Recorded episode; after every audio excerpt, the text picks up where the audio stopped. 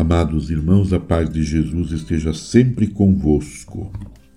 Tempo quaresmal, tempo de rezar, de jejuar, de fazer abstinência, penitência, tempo de partilhar, tempo de doar-se e tempo de dar-se, dar alguma coisa também aos necessitados.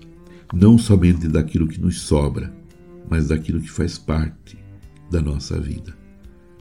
E estamos também vivendo este tempo de campanha da fraternidade, que fala justamente sobre este tema tão doloroso que atinge milhões de pessoas em todo o mundo: a fome.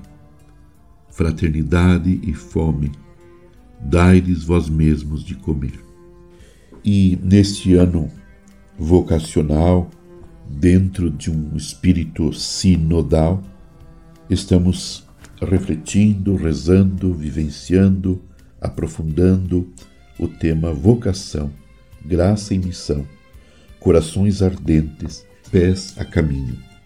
Essa configuração a Cristo sacerdote, esse chamado à vida e à santidade pelo banho da regeneração e da renovação do Espírito Santo, é um mergulhar no mistério pascal de Cristo, ou seja, morremos com Cristo, vivemos o mistério da sua paixão, para que, configurados a Ele, ressuscitemos para a vida nova. Romanos 6, 8 a 11. É nesta perspectiva que podemos compreender o sacerdócio comum de todos os fiéis, que é pressuposto do sacerdócio ministerial. Sob este prisma, revela-se uma igreja vocacional em que todos, à luz do mistério pascal, podem discernir o chamado específico na igreja e para o mundo. Apesar de termos na igreja papéis ministeriais diferentes, todos têm a mesma finalidade de prestar um culto agradável a Deus. Do mesmo modo, também vós, como pedras vivas, formai um edifício espiritual, um sacerdócio santo, a fim de oferecerdes sacrifícios espirituais agradáveis a Deus por Jesus Cristo. 1 Pedro 2,5. Por isso, a vocação adquire a sua plenitude na vida comunitária ao redor da mesa eucarística, como dom de louvor e serviço aos irmãos.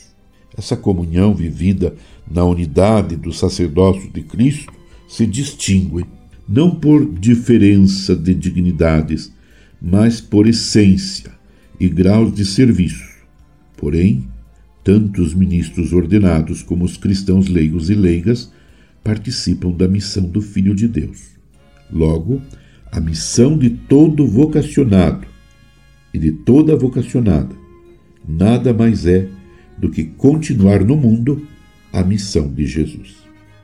Permaneçamos unidos com Maria, a mãe de Jesus. Permaneçamos unidos em oração com Maria, a mãe de Jesus. Rezando a nossa vocação e rezando para que todos se conscientizem do seu chamado, pois todos fomos chamados à vida e pelo batismo fomos chamados a nos configurar com Cristo e a continuar a sua missão, levando o Evangelho, a boa nova do Evangelho a todas as pessoas. Todos somos responsáveis e corresponsáveis na ação evangelizadora que Jesus confiou à sua igreja, na qual todos fazemos parte pelo batismo. Abençoe-vos, Deus Todo-Poderoso, Pai, Filho e Espírito Santo. Amém.